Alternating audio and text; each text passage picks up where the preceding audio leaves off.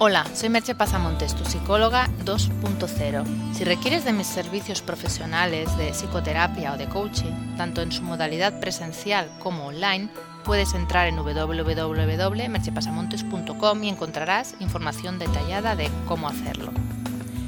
En el día de hoy vamos a hablar precisamente de qué es el coaching personal.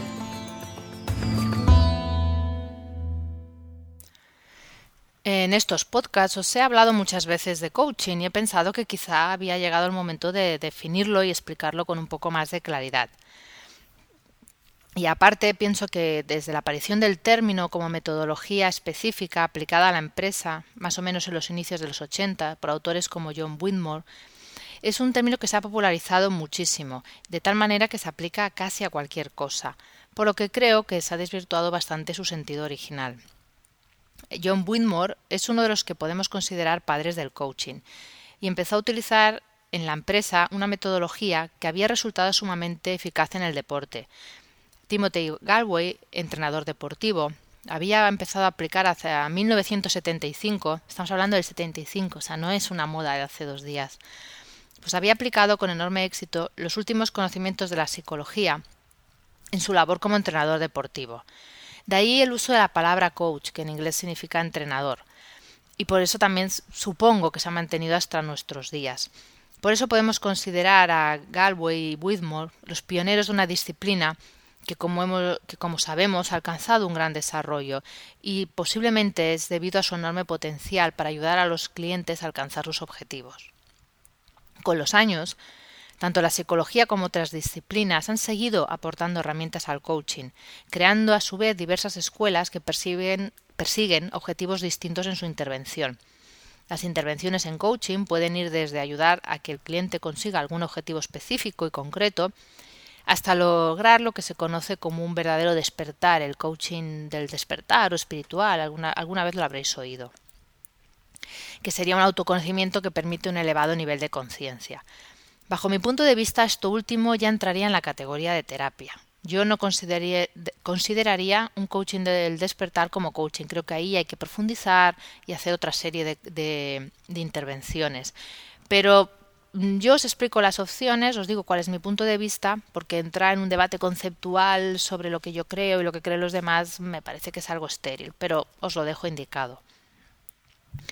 El coaching personal es, bajo mi punto de vista, un proceso de entrenamiento, aprendizaje y de mejora, conducido de manera interpersonal entre el coach, que es el que lo conduce, y el cliente. El coaching personal es una forma de hacernos conscientes del camino que tenemos que recorrer entre nuestros objetivos, a veces también se le llama nuestros sueños, y nuestra situación actual.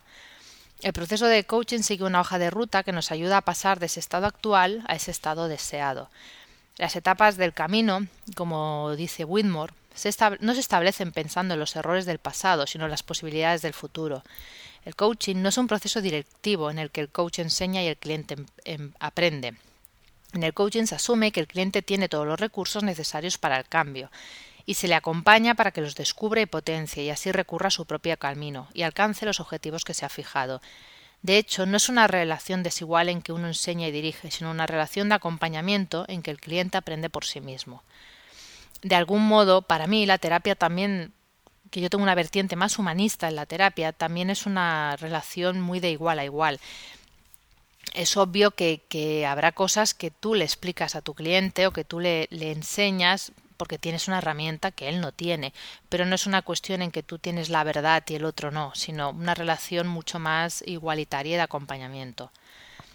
Para conseguir esos objetivos del cliente se utilizan diversas técnicas, siendo una de las principales y quizá de las que ha obtenido más fama dentro del coaching la pregunta. Hemos de pensar que nuestro cerebro es un gran respondedor de preguntas. Esas preguntas son pues el detonante que ayuda a la persona, al cliente, a tomar conciencia de qué ocurre, qué parte de responsabilidad tiene en lo que le sucede y le ayuda a generar opciones para el cambio. Mi idea personal del coaching es para es, su uso para procesos cortos, que puedan realizarse entre tres y cinco sesiones aproximadamente. No es una ley universal, pero tendrían que ser cosas que se puedan resolver aproximadamente en ese intervalo, entre tres y cinco sesiones. Luego pueden hacer sesiones de refuerzo mensuales o bimensuales, una vez al mes, cada dos meses. Si hay que profundizar más o alargarlo, yo prefiero llamarlo terapia, pues considero que ya se está entrando en otro nivel y con otras técnicas.